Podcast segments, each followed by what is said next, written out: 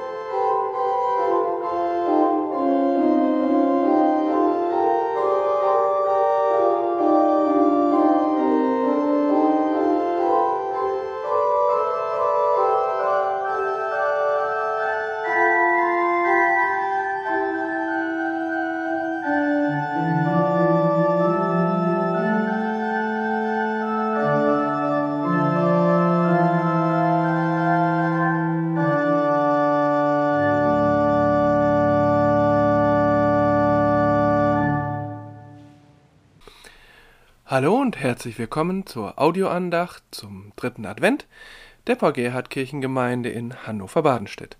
Mein Name ist Manuel Grunast, ich bin dort Pastor. The same procedure as last week. Auch in der dritten Adventswoche kommen die biblischen Impulse vor allem aus dem Alten Testament. Die ganze Adventszeit ist eben von diesen vielfältigen Sehnsuchtstexten des alten Israel geprägt. Es wäre nun falsch, daraus den Schluss zu ziehen, dass die Propheten des Alten Testaments, dass sie alle von Jesus Christus geredet hätten in ihren Prophezeiungen. Das haben sie nicht. Aber man kann doch sagen, dass die Jahrhunderte vor Jesu Geburt ausgefüllt waren von einer unglaublichen Sehnsucht nach Veränderung, nach Heilwerden, nach Befreiung aus dem Jammertal, so wie das dann ausgedrückt wurde. Und als Jesus geboren wurde und als er größer wurde und gepredigt hat, da haben viele Menschen in ihm, in diesem, naja, wie sie sagten, Sohn Gottes, eine Antwort auf ihre Fragen, ihre Sehnsüchte gefunden. Heute geht es um ein christliches Lied, das diese Sehnsüchte perfekt aufnimmt und sie auch auf Jesus bezieht. Natürlich ist es ein christliches Lied. Und plötzlich sind diese Sehnsüchte dann nicht mehr Sehnsüchte von Menschen vor 2000 Jahren oder zweieinhalbtausend Jahren, sondern ganz aktuell. O Heiland, reiß die Himmel auf, heißt dieses Lied und es wird mir mit jedem Advent lieber. Dieses Lied atmet nun wirklich diese Sehnsüchte der alttestamentlichen Propheten und es ist gespickt mit Verweisen, mit Zitaten aus ihren Prophezeiungen, so wie zum Beispiel äh, mit diesem Text aus dem Propheten Jesaja. Ach, dass du den Himmel zerrissest und führest herab, dass die Berge vor dir zerflössen, wie Feuer Reisig entzündet und wie Feuer Wassersieden macht, dass dein Name kund würde unter deinen Feinden und die Völker vor dir zittern müssten, wenn du Furchtbares tust, das wir nicht erwarten, und führest herab, dass die Berge vor dir zerflössen. Auch hat man es von alters her nicht vernommen, kein Ohr hat gehört, kein, kein Auge hat gesehen einen Gott außer dir, der so wohltut denen, die auf ihn harren. O Heiland reißt die Himmel auf. Ein ganz anderes Adventslied als Macht hoch die Tür oder Tochter Zion. Dabei ist es fast zeitgleich veröffentlicht worden mit Macht hoch die Tür. Und alle drei Lieder beziehen sich auf das Alte Testament, wie so viele Adventslieder. Aber der Unterschied liegt schon in der Anrede. Macht hoch die Tür, freue dich, Tochter Zion. Da wird das Volk angeredet, also man könnte sagen, da werden wir alle angeredet. Wir alle sollen uns freuen, wir sollen die Türen aufmachen, wir sollen den Heiland hereinlassen. O Heiland, reiß die Himmel auf, ist nun nicht an uns gerichtet, sondern an Jesus. Er soll etwas tun, und zwar schleunigst. Da ist keine Zeit für eine ehrerbietige Anrede, kein Überlegen, ob der Heiland überhaupt so bedrängt werden darf. Da weiß jemand keinen Ausweg mehr aus seiner oder ihrer Not, und deshalb muss die Hilfe sofort kommen. Klar kann man sagen, ist halt barock. da war alles bildreicher und emotionaler. Das stimmt natürlich. Aber wie gesagt, Macht hoch die Tür ist aus derselben Zeit und von der Sprache her viel weniger emotional. Auch wenn das auch starke Bilder hat, aber dieses Drängende, dieses Fordernde, das ist da nicht drin. Und außerdem sind die Ursprünge dieser Bilder überhaupt gar nicht barock, sondern eben Altes Testament. Nur wenige äh, Adventslieder sind so sehr geprägt von alttestamentlicher Sprache und gefühlt gibt es fast keine Worte, die von dem Lieddichter Friedrich Spee von Langenfeld selbst kommen. Stimmt natürlich nicht, aber er verwendet wirklich in jeder Strophe mindestens zwei oder drei Zitate aus dem Alten Testament. Und schließlich ist es auch irgendwie egal, ob es barock ist oder nicht, wichtig ist, ob uns das Lied heute bewegt. Aber hören wir erst einmal die ersten beiden Strophen. Die Orgel der Paul-Gerhardt-Kirche spielt Helga Batt, den Gemeindegesang übernehmen stellvertretend für uns Ingrid Kürsten, Hiltrud Konradi und Titus Kronast. Wer mitsingen will? Das Lied steht im evangelischen Gesangbuch unter der Nummer 7, im katholischen Gotteslob unter der Nummer 231. – Thank you.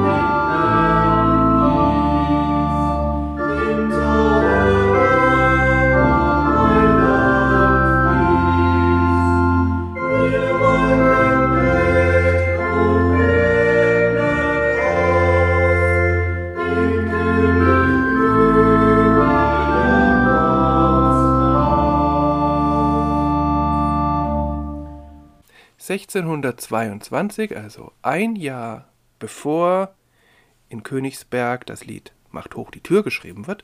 1622 also erscheint in Würzburg ein kleines Liederbüchlein mit dem etwas rätselhaften Titel Das allerschönste Kind der Welt.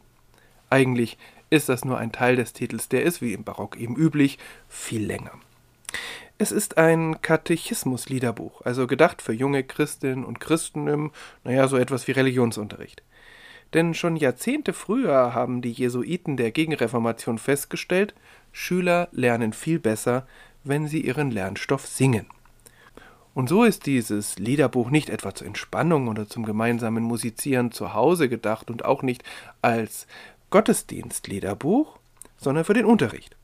Die Schüler, ich nehme mal an, dass es nur Jungs waren, die sollen lernen, was es mit der Geburt Jesu Christi auf sich hat. Deshalb das allerschönste Kind der Welt. Und der Lernstoff beginnt mit den alttestamentlichen Schriften. Die Sänger sollen die Sehnsucht dieser Propheten nachempfinden und auf diese Weise lernen, warum die Zeit reif ist für Jesus Christus. Verfasst wurden die Lieder dieses Büchleins von dem Jesuiten und Theologiestudenten Friedrich Spee von Langenfeld. Er ist sicher eine der interessantesten Gestalten unter den Lieddichterinnen und Lieddichtern. Geboren wird er 1591 in Kaiserswerth und er tritt im Alter von 19 Jahren gegen den Willen der Eltern in den Jesuitenorden ein. Dort studiert er Philosophie, er unterrichtet dann selbst am Jesuitenkolleg, ist also schon ganz früh auch ein Lehrer.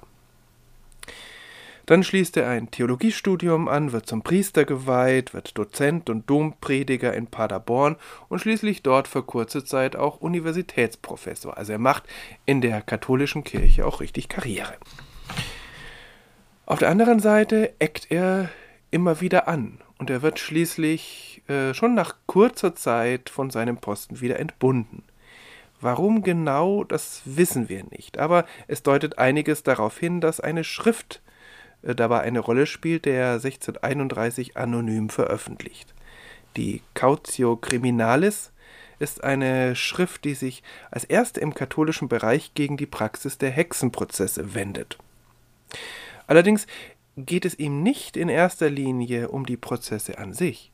Natürlich ist Friedrich Spee der Meinung, dass eine Hexe bestraft werden muss. Er kritisiert aber ziemlich vehement und klar die Folter weil sie keine verwertbaren Geständnisse hervorbringt, und dann merkt er vorsichtig an, dass es doch sein könnte, dass die angeklagten Frauen unschuldig seien, weil ihre Geständnisse unter der Folter abgepresst wurden. Er muss behutsam vorgehen, denn wer gegen die Hexenprozesse ist, der steht nach Meinung der damaligen Kirche auf der Seite des Satans. Und das gilt für ähm, die evangelische Kirche, für die katholische Kirche und es gilt auch für die Staatsgewalt. Also es ist gefährlich, gegen Hexenprozesse zu sein oder auch nur die Praxis anzuzweifeln. Das tut ähm, Spee hier nun eigentlich ganz deutlich. Denn letztlich entlarvt seine Schrift die ganzen Prozesse als eine einzige ungerechte und grausame Institution. Es wird überliefert, vielleicht stimmt das auch, dass Spee selbst als Seelsorger für verurteilte Hexen gewirkt hat, dass er also äh, aus erster Hand wusste, wovon er schrieb. Ganz sicher aber wird er mitbekommen haben, dass seine eigene Schwägerin 1631 als Hexenkönigin von Bruchhausen hingerichtet wird.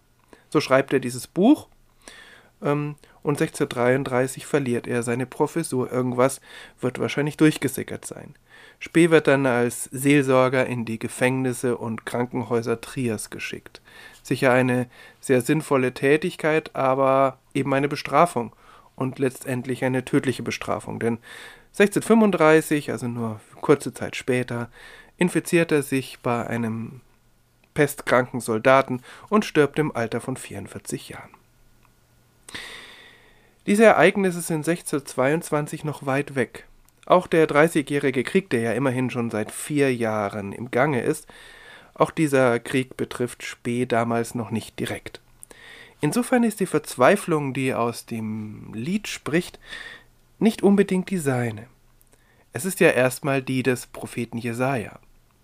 Spee will ja seinen Schülern nicht unbedingt beibringen, wie sie ihre eigenen Leiden klagen können, sondern er will ihnen die Grundvoraussetzung für die Geburt Jesu Christi nahebringen. Aber natürlich gibt er ihnen damit Worte in die Hand und in den Mund, mit denen sie selbst klagen können. Insofern sind diese Worte zeitlos und auch Worte unserer Zeit. Denn wie schön wäre es heute inmitten der vierten Corona-Welle, wenn Jesus die Tore des Himmels aufrisse und wirklich herabstürmte und all dieser Pandemie ein Ende setzte. O Heiland reißt die Himmel auf. Ein stürmischer Text, machtvoll, auch zerstörerisch, aber für einen guten Zweck. Denn Jesus öffnet nicht einfach die Tür eines Himmels und schreitet dann majestätisch auf einem roten Teppich auf die Erde hinunter, er reißt die Tür jedes Himmels ab. Kein Himmel lässt sich nur noch irgendwie zuschließen. Auch das ein spannendes Bild. Und Jesus rennt dann hinunter auf die Erde, keine Sekunde Zeit darf verloren werden. Zumindest ist das das, was der Sänger oder die Sängerin ersehnt. In einem anderen Bild in der zweiten Strophe wird Jesus dann von einem Platzregen auf die Erde gespült. In jedem Fall, Jesus bricht alle Brücken hinter sich ab. Der Himmel wird danach ganz anders sein, nicht mehr verschlossen, ohne Schloss und Riegel. Aber die Erde eben auch. Die dritte und die vierte Strophe.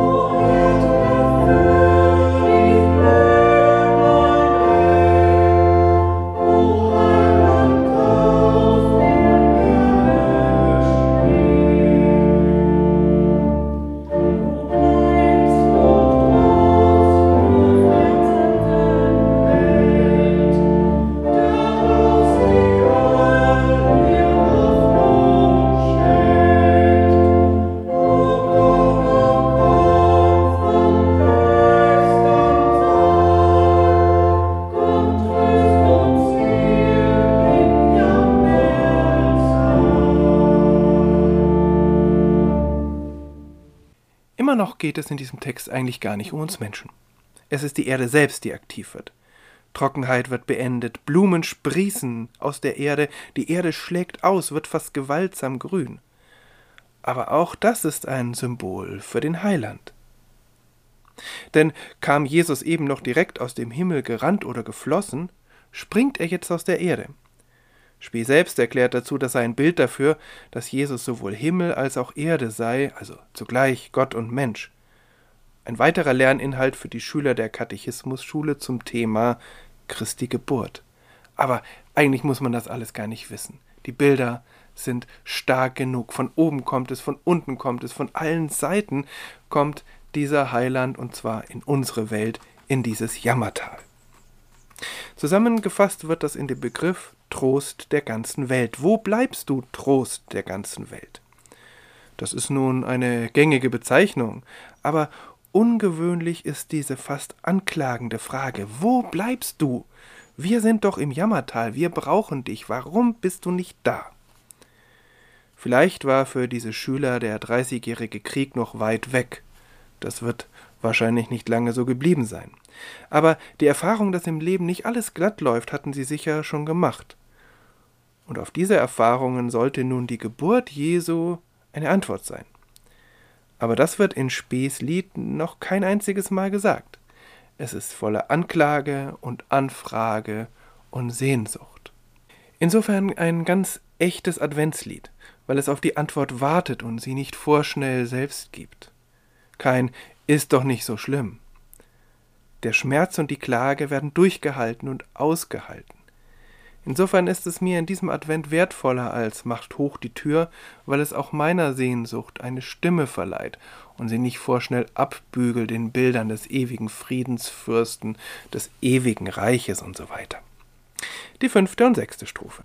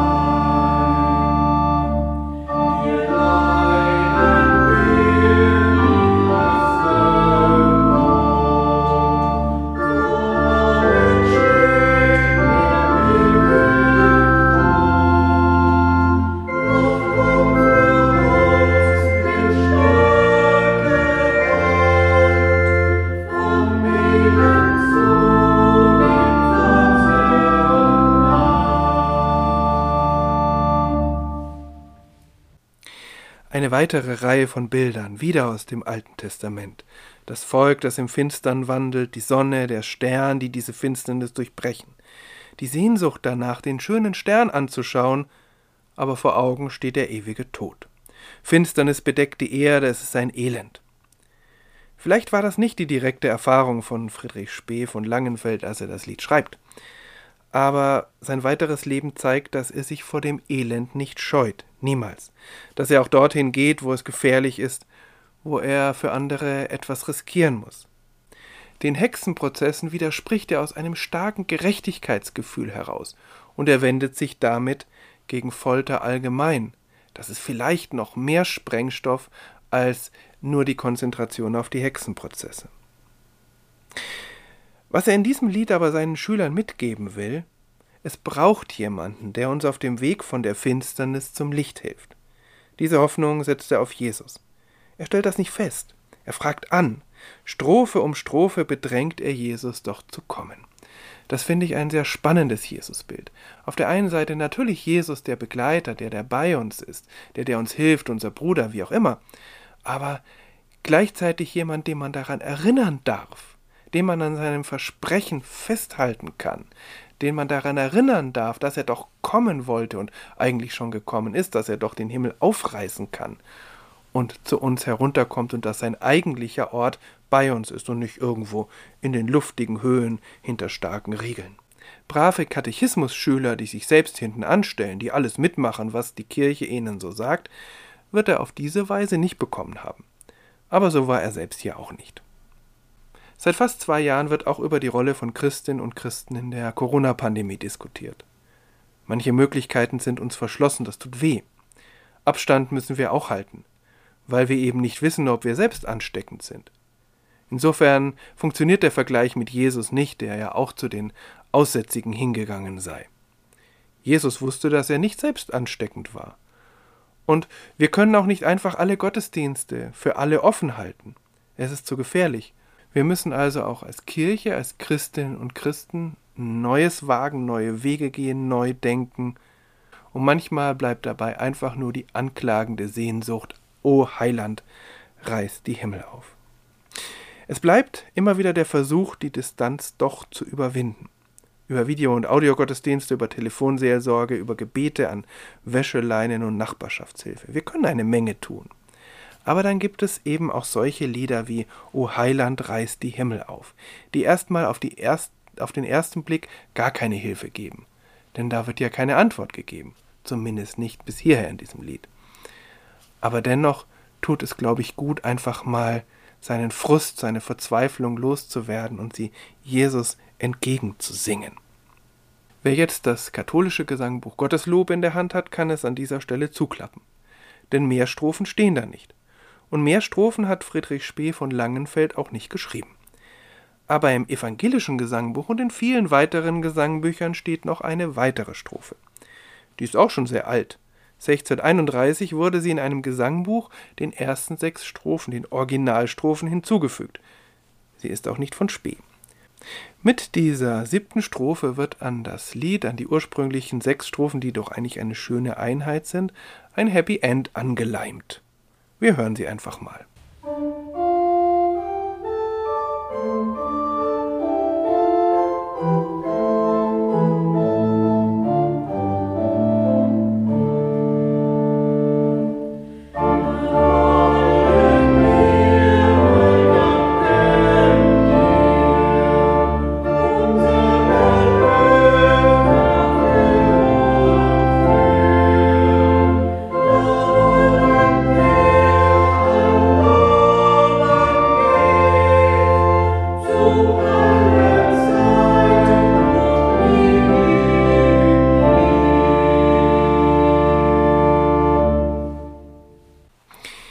Ja, Lob und Dank sind gute Sachen.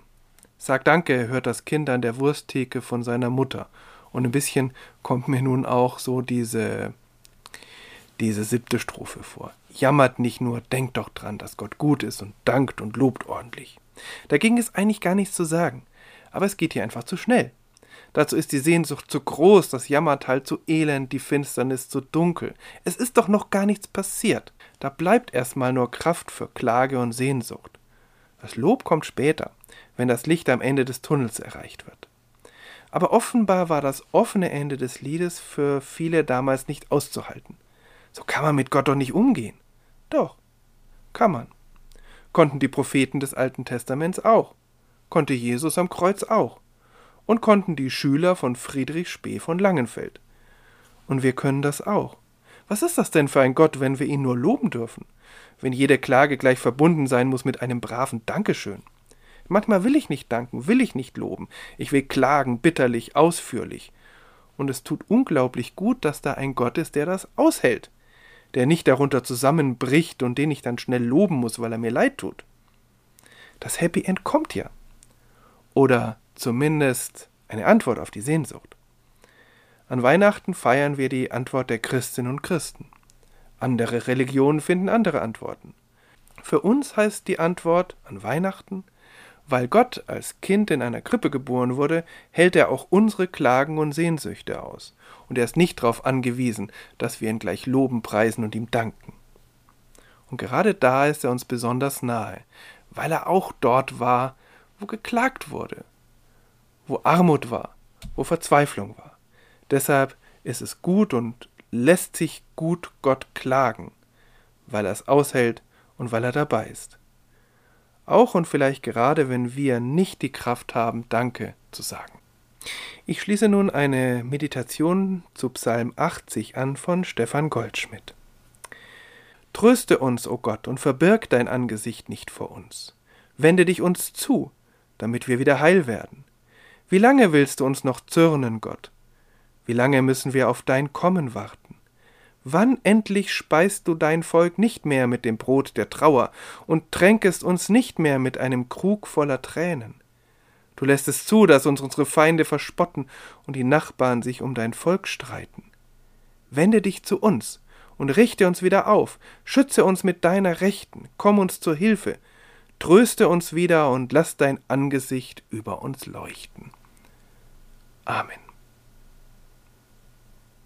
Ich wünsche Ihnen, ich wünsche euch eine gesegnete, fröhliche, trostreiche dritte Adventswoche.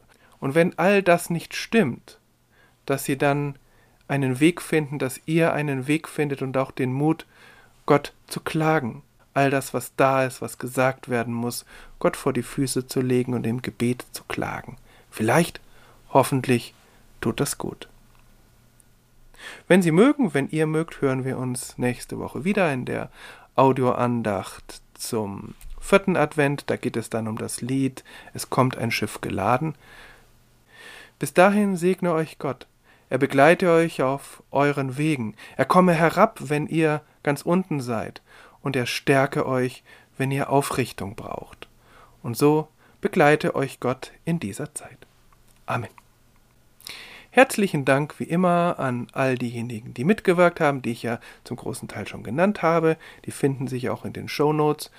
Herzlichen Dank. Es ist immer wieder schön, dass so viele Menschen sich beteiligen an diesem Projekt. Und nun hören wir noch einmal O Heiland reißt die Himmel auf, nicht alle Strophen und mehrstimmig. O Heiland reißt die Himmel